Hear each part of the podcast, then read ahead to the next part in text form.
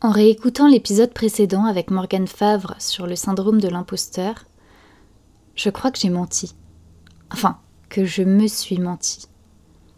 Pas consciemment, bien sûr, mais j'ai remarqué que je me suis contredite quand j'affirmais ne jamais ressentir de peur au moment de montrer mon travail.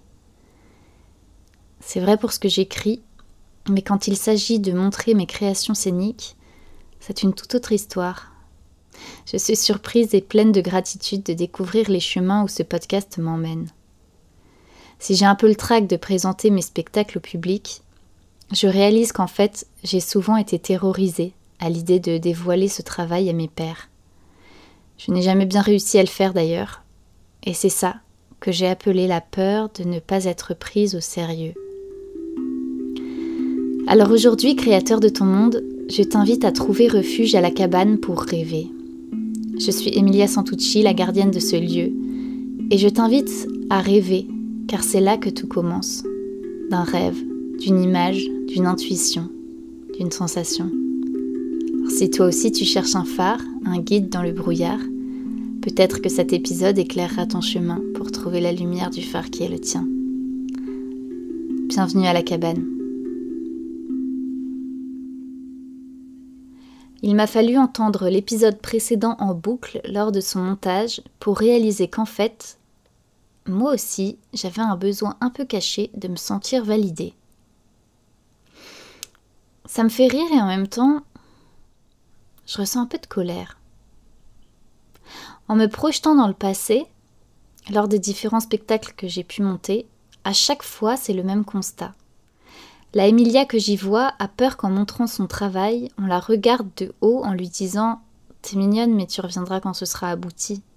Ou franchement, je me suis déplacée pour ça. En termes de montage de spectacle, j'ai un peu tout appris sur le tas. D'abord dans mon enfance, en montant des spectacles dans mon jardin, et puis en observant Caroline, qui était ma prof de théâtre depuis le CE2. Et à partir de là, j'ai tout appris de façon anarchique, empirique, suivant les visions que j'avais en tête. À 23 ans, après la grande désillusion du milieu parisien et 4 ans à donner des cours dans ma banlieue, j'en venais à la conclusion qu'à Paris, on se prenait beaucoup trop au sérieux pour pas grand-chose, et que dans ma vallée, il y avait beaucoup de gens talentueux avec qui je pouvais monter des trucs comme j'en avais envie, avec ambition et authenticité. Je me suis jamais posé la question de comment, j'ai juste fait dans un élan vital et spontané, en m'appuyant sur mon expérience passée et en glanant comme je pouvais les infos qu'il me manquait, surtout au niveau administratif. J'ai eu la chance d'avoir des personnes motivées pour m'aider et participer, et des scènes à disposition pour mettre en place mes idées. Mais c'était toujours à moi de savoir euh, quoi faire et de trouver les solutions. Ça a parfois été galère. J'ai fait beaucoup d'erreurs, surtout au début, et ça m'arrive encore, mais je fais comme je peux car si je m'arrête, je meurs. Et doucement mais sûrement, je mets le doigt sur ce qui provoque encore parfois mon syndrome de l'imposteur et entraîne dans ce schéma la sensation de manque de reconnaissance de mon milieu. Ce truc, c'est le manque de moyens, de moyens financiers et de moyens méthodologiques. Quand j'ai fait lire mes pièces, on m'a tout de suite dit que c'était pas viable à cause du nombre de personnages. Et puis moi, comme je l'ai tout de suite cru, j'ai mis mes ambitions de côté en mettant inconsciemment dans ma tête que pour survivre dans le milieu pro, il faut que je reste petite. Parce qu'étrangement, dans le cadre amateur, tous mes projets ambitieux m'ont toujours semblé beaucoup plus simples et accessibles. Il n'y a quasiment aucun compte à rendre et tout le monde est heureux de participer à différentes échelles. Dans le milieu pro, par contre, je me suis toujours sentie freinée. J'ai l'impression qu'il y a une frontière floue qui m'est difficile à appréhender dans nos métiers de création, nos métiers passion. La limite de ce qu'il est légitime ou non de demander et de rêver. Combien de fois je me suis dit, j'ai pas les moyens, je peux pas demander tel ou tel investissement à des personnes que je suis pas en mesure de payer. Si j'avais envie de présenter mes créations semi-pro à un public professionnel, j'étais persuadée que j'allais me faire lyncher sur la place publique par les réacs du Vous acceptez de bosser gratuitement, c'est à cause de vous qu'on galère à se faire payer.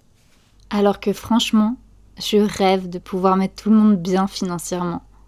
Mais dans le milieu pro, j'ai d'un seul coup l'impression de devoir respecter tout un tas de hiérarchies avec lesquelles je me sens pas du tout à l'aise.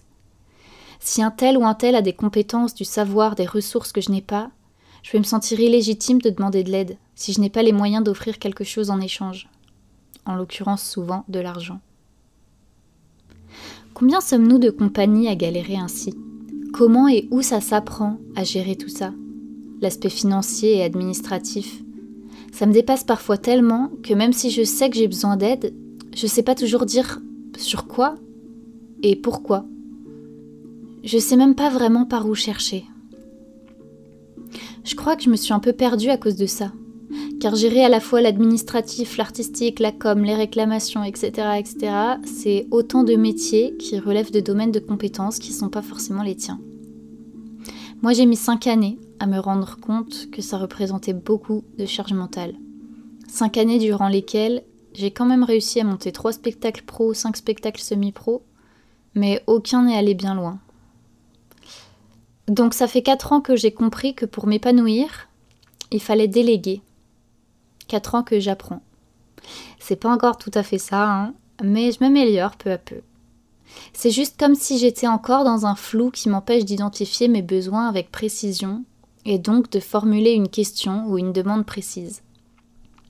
En fait, je crois que mon problème, c'est que j'ai encore tendance à voir le montage d'un projet comme un parcours du combattant, dont le résultat dépend de l'avis ou du bon vouloir d'autres personnes. Jusqu'à présent, je court-circuitais cette machine en montant mes spectacles comme je pouvais de mon côté avec trois bouts de ficelle, parce que j'avais juste besoin de faire et que j'avais pas le temps d'être à la demi-merci de quelqu'un qui déciderait pour moi si mon spectacle peut se faire ou pas. Du coup, c'est comme si malgré moi, je m'étais mis dans la tête qu'il fallait que je prouve que j'étais capable. Je me suis démenée à monter des projets et comme ils n'ont jamais eu la portée que j'espérais secrètement, tout ça a contribué à construire mon syndrome de l'imposteur. Et à force, ça en devient frustrant. C'est comme si je passais ma vie à construire des roues, mais que je ne les voyais jamais rouler. Alors maintenant, je me rends compte de deux choses. D'abord, qu'il est évident que je manque de méthode. J'accepte et j'embrasse le fait que j'ignore encore beaucoup trop de ressorts de l'aspect production, qu'il me manque des outils concrets pour ne pas me sentir largué quand il s'agit de créer un budget et d'avoir des points de comparaison et de référence. Car si je sais un peu par expérience le coût des artistes ou des droits d'auteur par exemple, je n'ai aucune idée de si au niveau costume, décor, mes idées sont réalistes ou non. Je suis même sûre qu'il existe plein de choses dont je n'ai même pas idée. Ensuite, je comprends et accueille le fait que je ne suis pas encore assez bien entourée.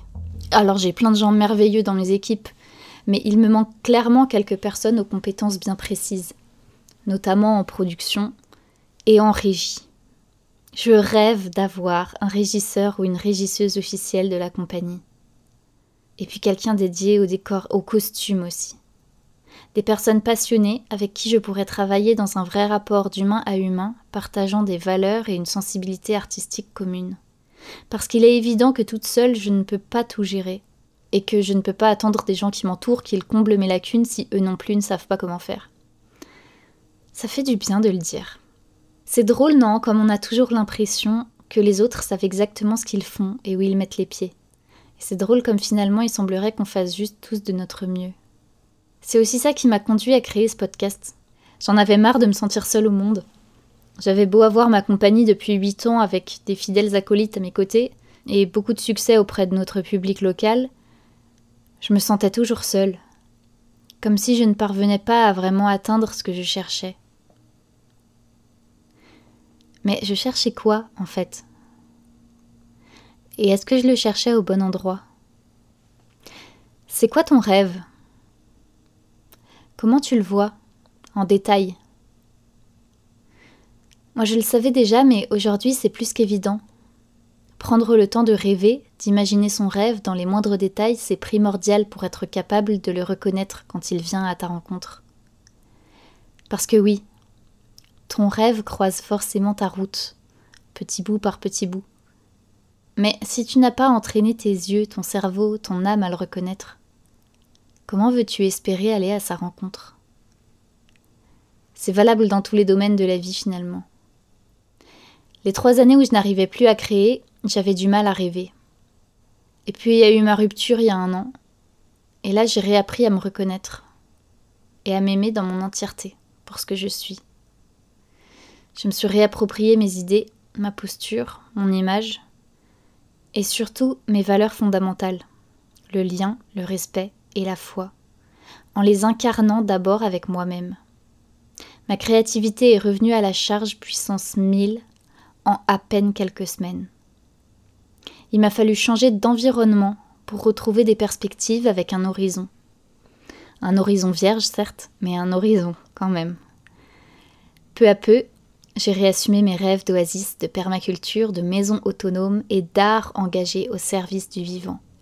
Et depuis six mois, je n'en reviens pas de la vitesse à laquelle la vie me bombarde des parts de ce rêve. Tout s'aligne, se met en place, doucement mais sûrement.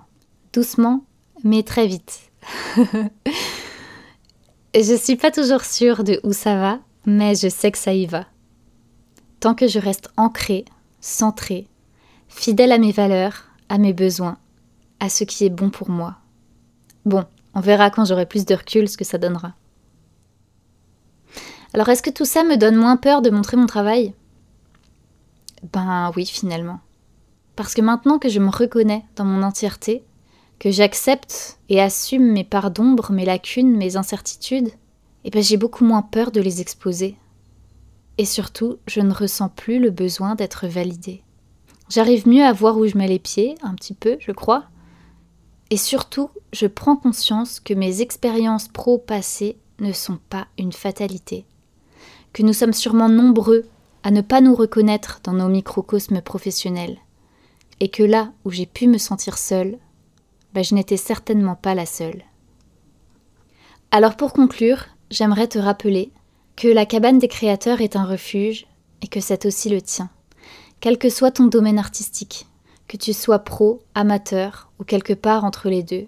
Viens partager tes doutes, tes questionnements, tes aspirations. De quoi as-tu besoin? Moi, j'ai besoin de quelqu'un pour m'épauler sur la partie production et sur les parties son et lumière de mes créations. Il m'a fallu le confinement et son frein brutal pour réaliser que mon objectif pro, celui qui me faisait profondément vibrer, c'est de monter des spectacles engagés au service de la vie sous toutes ses formes. Des spectacles engagés qui invitent au mouvement, au vrai, celui qui trouve sa source dans l'intimité de chacun d'entre nous. En fait, c'est comme si mon inconscient m'avait collé à la figure l'image de ce qu'était mon rêve, sa forme, son fond, son cadre. Et qu'en un quart de seconde, j'avais joué au jeu des sept différences avec l'image d'où j'en étais en vrai sur ce chemin à ce moment-là. Je t'invite à faire ces deux dessins, en commençant par celui du rêve, celui qui démarre sur une page blanche. Qu'est-ce que tu mets dans ce dessin? Quelle personne Quelle couleur quelles ambiances, quel décor? Ce n'est qu'un rêve, il ne t'engage à rien, alors rêve-le pleinement. Et pas grave si tu sais pas dessiner, fais des ronds et des carrés pour représenter chaque élément. Puis dessine ta situation actuelle. Quelles sont les différences? Comment peux-tu passer de ce dessin à l'autre?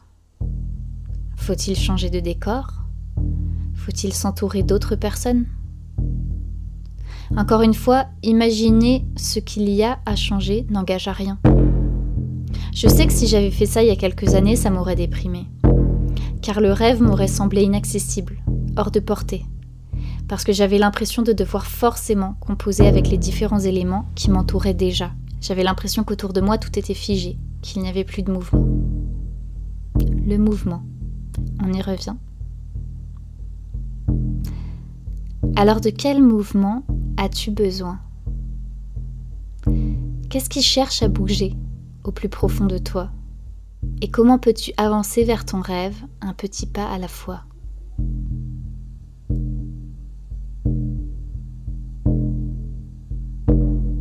Merci d'avoir écouté ce 13e épisode de La cabane des créateurs. Je suis heureuse de partager cet élan avec toi. Je crois que cet épisode marque une étape, conclut une sorte de boucle car six mois après, j'y trouve beaucoup de résonance et de réponse à mon introduction. Viens prendre ce que tu veux, dépose ce qui te plaît, car ici la richesse ne décroît jamais, au contraire, elle grandit chaque fois qu'on la partage, disais-je.